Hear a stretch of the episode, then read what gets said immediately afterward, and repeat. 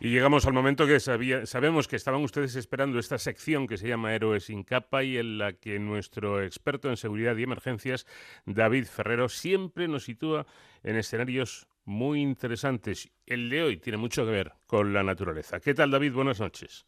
Muy buenas madrugadas, Paco. Efectivamente, de hecho, pues me gustaría invitar a nuestros oyentes a, irnos ahora mismo, bueno, o quizás cuando salga un poco más el sol, eh, de irnos a excursión a la montaña.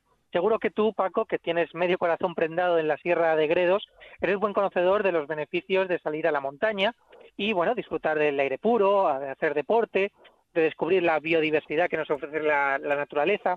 Pues bien, hoy en Héroes sin capa, en esta sección, vamos a conocer el trabajo que realizan los profesionales que se dedican precisamente a cuidar de nuestros bosques, del monte, de los entornos naturales.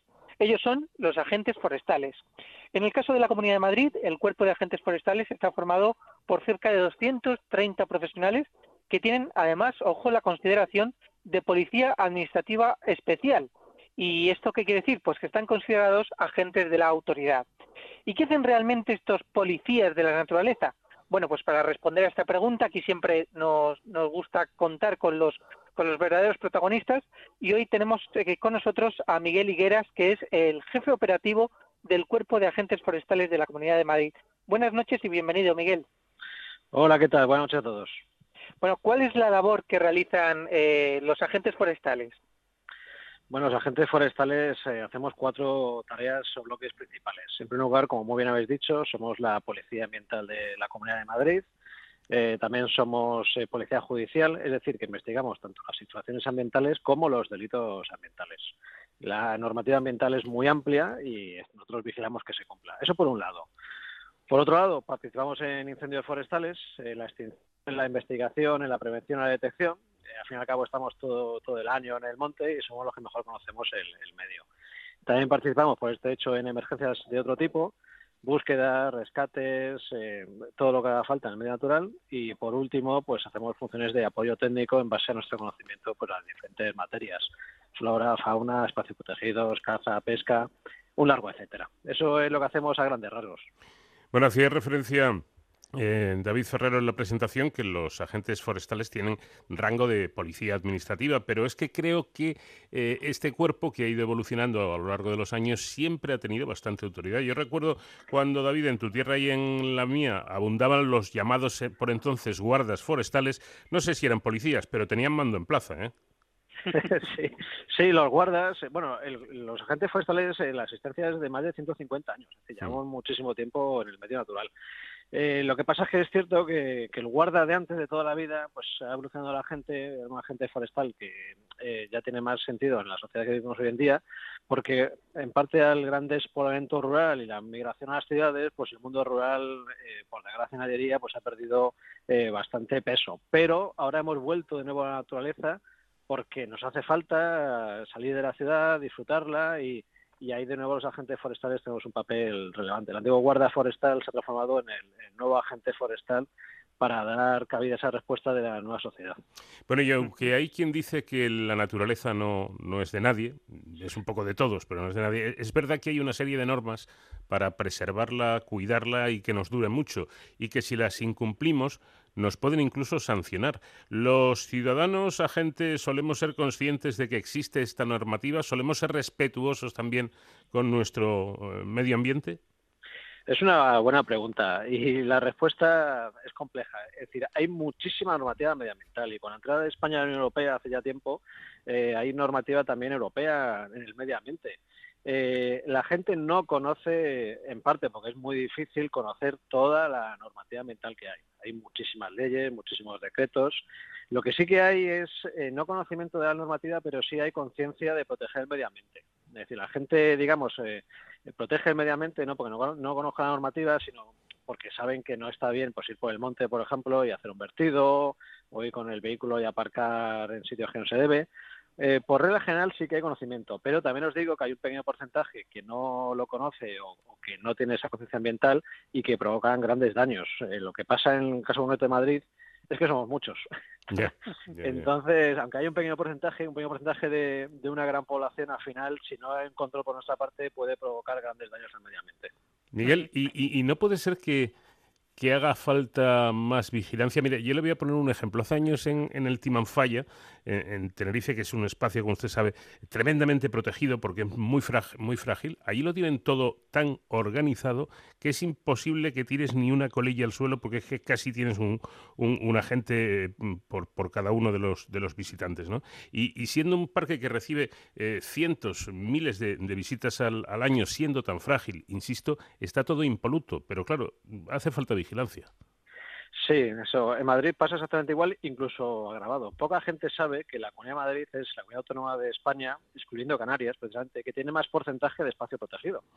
En Madrid, más del 40% está protegido por una figura ambiental, pero a la vez es la comunidad autónoma que tiene mayor densidad de población y además hay un uso social del medio natural pues muy muy grande, como, como bien se ha visto estos días. Entonces, para nosotros eh, es muy complicado el trabajar y nuestro objetivo es compatibilizar la protección del medio ambiente con el uso del mismo. Y es cierto que con 230 nos quedamos cortos.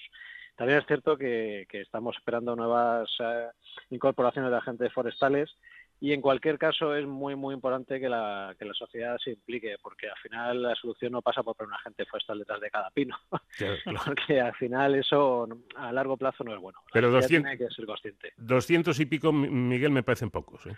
bien bueno pues eh, perfecto. Cuanto más seamos de luego mejor protegemos el medio ambiente. Nosotros yo como jefe operativo cuanto más venga mejor. Desde luego y pero remarcando siempre que la sensibilización es, es muy importante. Eh, ustedes que están en, eh, todo el día en, en, este medio natural, eh, ¿han notado en, en, el ecosistema estos cerca de cuatro meses que hemos tenido de confinamiento y que no hemos podido salir ni siquiera al campo? ¿Esto se ha notado en la naturaleza?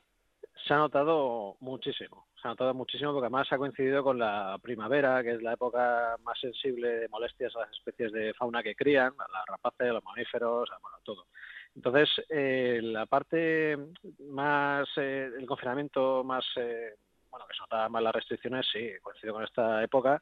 Incluso animales hemos visto que, que, variaban su comportamiento. Se veían especies en sitios donde no es habitual, cerca de carreteras. Eh, no sé, yo creo que la fauna estaba pensando, ¿qué pasa aquí que no hay, que no hay gente? y sí que se asemaba, curioseaba, han criado mejor, han criado más cantidad y, y eso se ha notado bastante, la verdad que sí. Bueno, pues vamos con el otro confinamiento, el más mm, reciente, el, perimetral de las comunidades. Muchas personas pues habrán salido de la ciudad con ganas de disfrutar de la naturaleza y puesto que no se podía viajar a otras comunidades, cada uno en la suya.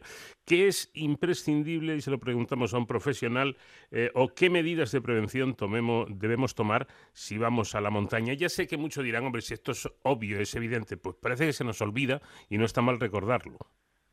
Bueno, cuando vamos a la montaña tenemos que la prevención es fundamental, es la clave. Entonces, saber a dónde vamos, eh, conocer la ruta de antemano, eh, ver la predicción meteorológica es muy importante porque nos sigue sorprendiendo que la gente siga haciendo excursiones cuando hay alerta de aviso amarillo, por ejemplo, con, por lluvias, por viento. Entonces, pues eso, prevención, eh, llevar siempre un móvil con batería, evidentemente, y, y, dejar comunicado a amigos por dónde se va a hacer la ruta en el caso de que se haga en solitario y por supuesto pues en caso de cualquier incidencia llamar al 112 los agentes forestales del resto de servicios de emergencia pues acudiremos a la ayuda eh, usted ya lo ha mencionado, uno de los más terribles, eh, de las más terribles catástrofes que sufrimos cada año son precisamente los incendios eh, de nuestros bosques. Eh, y los agentes forestales, pues como nos comentaba, también participan en su investigación. ¿Cómo realizan este trabajo de investigación de estos incendios? Bueno, los agentes forestales investigamos el 100% de los incendios forestales, tanto tenga un metro cuadrado como mil hectáreas, porque cualquier incendio de mil hectáreas empieza en un metro cuadrado. Entonces, nosotros eh, decimos que conocer las causas de los incendios forestales y prevenir contra ellas es el mejor modo de, de acabar con los incendios. ¿no? Entonces, los incendios forestales son un delito ambiental. Nosotros, como agente de autoridad y como policía judicial, cuando hay un incendio forestal, pues hacemos una cosa que llamamos método de evidencias físicas, que lo que hacemos es eh, retrotraemos el avance del incendio forestal hasta llegar a un área de inicio y allí buscamos qué ha provocado el incendio forestal, el medio de ignición que denominamos y también hacemos la parte de la prueba personal, quién ha provocado el incendio forestal y la validamos la una contra la otra para ver si hay una concordancia y en el caso de que la haya, pues eh, hacemos una, una, diligencia de investigación, un atestado, vamos, y lo presentamos en fiscalía. Eh, la investigación es una es compleja, es compleja y es difícil de explicar en pocas palabras, pero básicamente es eso: saber quién ha provocado el incendio forestal, saber qué ha provocado el incendio forestal y en caso de concordancia informa la Fiscalía. Mm. Bueno, es algo que estoy viendo mucho en, redes sociales, en, Facebook, eh, sobre todo de esos pequeños vídeos eh, en los que se ve a alguien con muy buena fe y muy buenas intenciones, pues que está por el campo y se encuentra con un animal que está en dificultades, pues se ha quedado enrollado en, la maleza o en una alambrera, alguna cosa así, o, se ha caído y, se ha lesionado, y, ves cómo esa gente se acerca al animal a tratar de liberarlo. No sé si eso es lo mejor que debemos hacer, Miguel, cuando mm, veamos esto, si alguna vez lo vemos en el campo, un animal herido eh, o atrapado, eh, ¿Qué es lo que debemos hacer exactamente? Bueno, lo que tenemos que hacer es llamar al 112 y preguntar a agentes forestales por dos razones principales. Una, por la seguridad de los propios intervinientes, por la seguridad de los propios ciudadanos. Eh, los animales cuando están heridos se comportan de modo... Más agresivo, ¿no? Claro, eh, más que agresivo se defienden. Entonces mm. eh, puede pasar, pues no sé, pues un ciervo, un corzo, un gamo que tenga gran corpulencia, pues que tengas un problema con ellos, o una serpiente, por ejemplo, una, una cigüeña, eh, una cigüeña es un buen ejemplo, porque la cigüeña eh, o una garza, eh, ellas te pueden, atacan a los ojos, por ejemplo, con el pico que te han afilado y pueden herirte.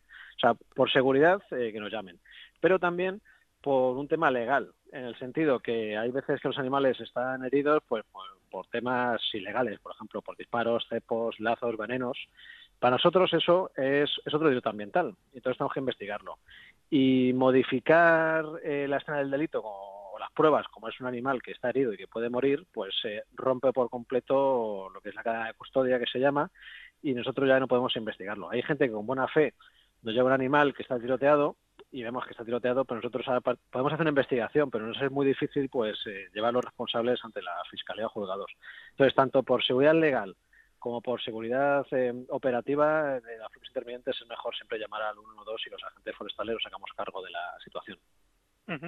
Eh, hace poco eh, veía a través de las redes sociales, eh, en el 112 de la Comunidad de Madrid, ponía un vídeo sobre las setas ¿no? y este tipo de, de alimentos que mucha gente salía a buscar a la naturaleza. Además, pues el buen tiempo invita a ello, el otoño, pero claro, no todas las setas son buenas. ¿Qué podemos hacer para diferenciarlo? ¿O podemos coger todas las que veamos por el, por el campo? Bueno, las setas es un mundo apasionante. Eh, en el Madrid puede haber perfectamente más de mil especies de setas diferentes. Entonces, más que coger todas las setas, yo cogería solo aquellas setas que fehacientemente sé cuáles son. Es decir, eh, pues al final son las de siempre, el boletus, los níscalos, la seta de cardo, la seta de chopo, el pie azul y los champiñones y poco más. Solo conocer aquellas eh, setas que conocemos, porque hay algunas especies que están en Madrid, como por ejemplo la Amanita faloides, que es mortal directamente es mortal. Y además los síntomas aparecen a los tres días. Un consejo es que si vamos a coger setas y las consumimos, dejemos parte de las setas por si acaso hay un, hay un problema. Entonces es, es importante no consumir todas y dejar parte en caso de que haya un problema derivado. Y conocer solo aquellas setas que conozcamos fehacientemente con seguridad. Para que disfrutar del campo sea seguro y no se vuelva una terrible pesadilla. Miguel Higueras, jefe operativo del Cuerpo de Agentes Forestales de la Comunidad de Madrid, muchísimas gracias por mostrarnos su labor y enhorabuena. Muy bien, gracias a vosotros. Hasta otra. Pues ahí está, cómo debemos actuar eh, para disfrutar de la naturaleza, pero sin agredirla y respetando todo nuestro entorno natural, que es el que tenemos y nos tiene que durar para muchas generaciones. La próxima semana seguiremos hablando de todas estas cuestiones que tienen que ver con la seguridad y las emergencias. Gracias, David, un abrazo. Paco, nos escuchamos la semana que viene y hasta entonces ya saben, protéjanse.